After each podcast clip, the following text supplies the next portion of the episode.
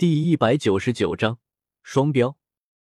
正打算开口的摩根城主话都没说，就被李来给堵了回去。不过这老头子老谋深算，倒是也没有直接动怒。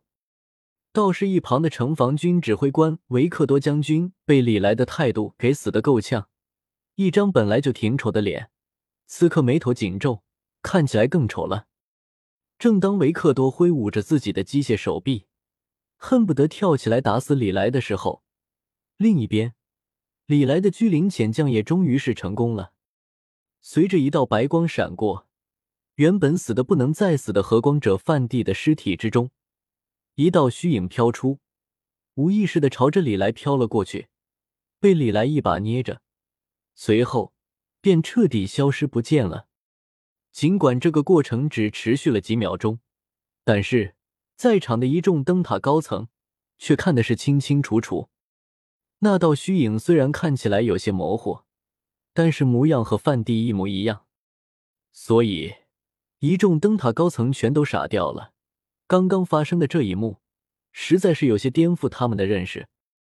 灵魂这种东西，灯塔的人类倒是听说过，不过灵魂到底是什么样子，又是以什么形式存在，没有人知道。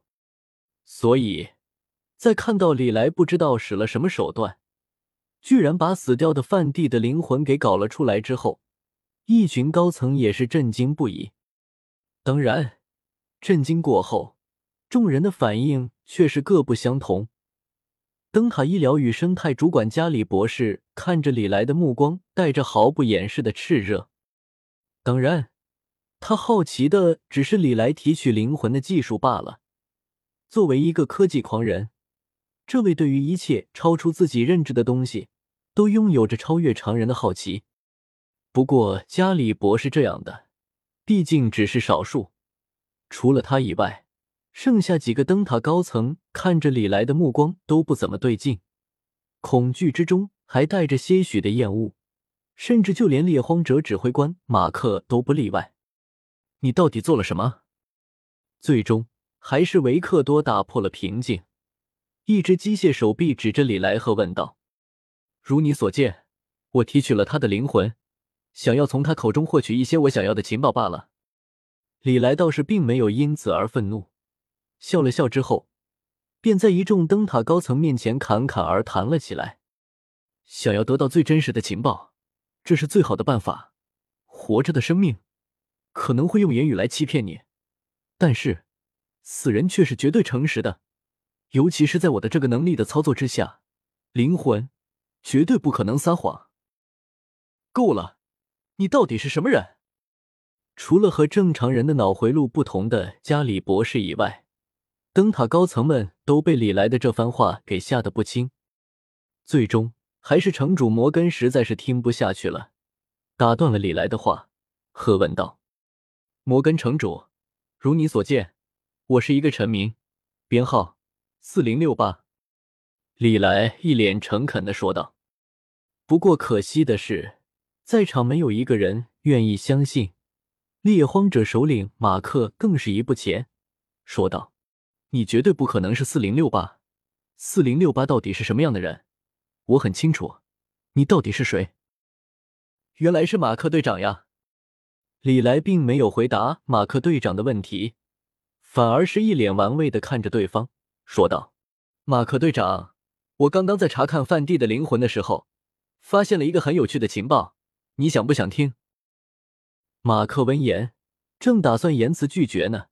却听到李来又接着说道：“是关于冉冰的。”说，一听到“冉冰”两个字，马克立马就真香了。这回，马克刚刚得知冉冰接到了繁育任务，马就要去金色大厅的的消息，郑哥那纠结自己到底该怎么办呢。这会突然听到冉冰的名字，马克马就不淡定了，也顾不敌我双方对立的问题了。嘿嘿，是这样的。李来笑了笑，倒是也没有吊人胃口。冉冰最近是不是接到繁育任务了？马克队长，你知道吗？冉冰的这个繁育任务并不是通过灯塔生命公式判定出来的最佳选择，而是黄毛，呸，是光影会的会首查尔斯自己安排的，目的嘛，就是想要对付你。对了，那倒霉孩子还想让我去刺杀你来着，结果被我顺手弄死了。所以，马克队长，你欠我一个人情。马克 W W，马克整个人都傻了。姐姐红扣的死，曾经给马克留下了很深的心理阴影。他一度认为。自己姐姐会死，是因为违反了灯塔的三大生存法则。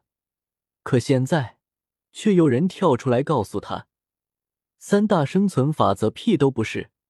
人家黄毛早就把这玩意踩在脚下，不知道践踏了多少次了。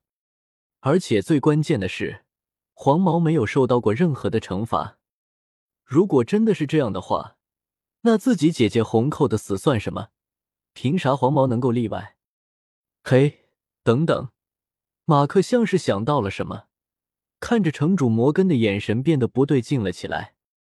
如果他没记错的话，黄毛他爹好像就是摩根城主吧？原来是这么回事呀！可要是这么算的话，摩根城主岂不是带头违反了灯塔三大生存法则？要知道，灯塔三大生存法则的第一条就是取缔家庭关系。换句话说，摩根城主和黄毛应该只是普通的同事关系才对。那既然是同事关系，为什么摩根城主会包庇黄毛？怀疑的种子一旦种下，那彼此之间就不可能再有信任可言了。反正马克现在说什么也不愿意相信摩根城主是不知情的了。要是这么算的话，这就是大型双标现场呀！到了我们这。违反灯塔三大生存法则就非死不可。换成你们，灯塔三大生存法则屁都不算。嘿，你这也太不公平了吧！马克队长那个气啊，甚至不仅仅是马克，一众灯塔高层看着摩根城主的眼神都变得不对劲了起来。马克队长更是开口道：“摩根城主，他刚刚说的到底是不是真的？还有。”查尔斯违反灯塔三大生存法则的事情，您到底知不知情？关系到自己的终身大事和女朋友，马克也顾不了那么多了。而且，马克的姐姐红扣当年就是在城主摩根的授意之下给弄死的，所以对于城主摩根，马克也真心谈不有多尊敬。这么一来，马克此刻对于摩根城主的语气和态度，自然也算不好。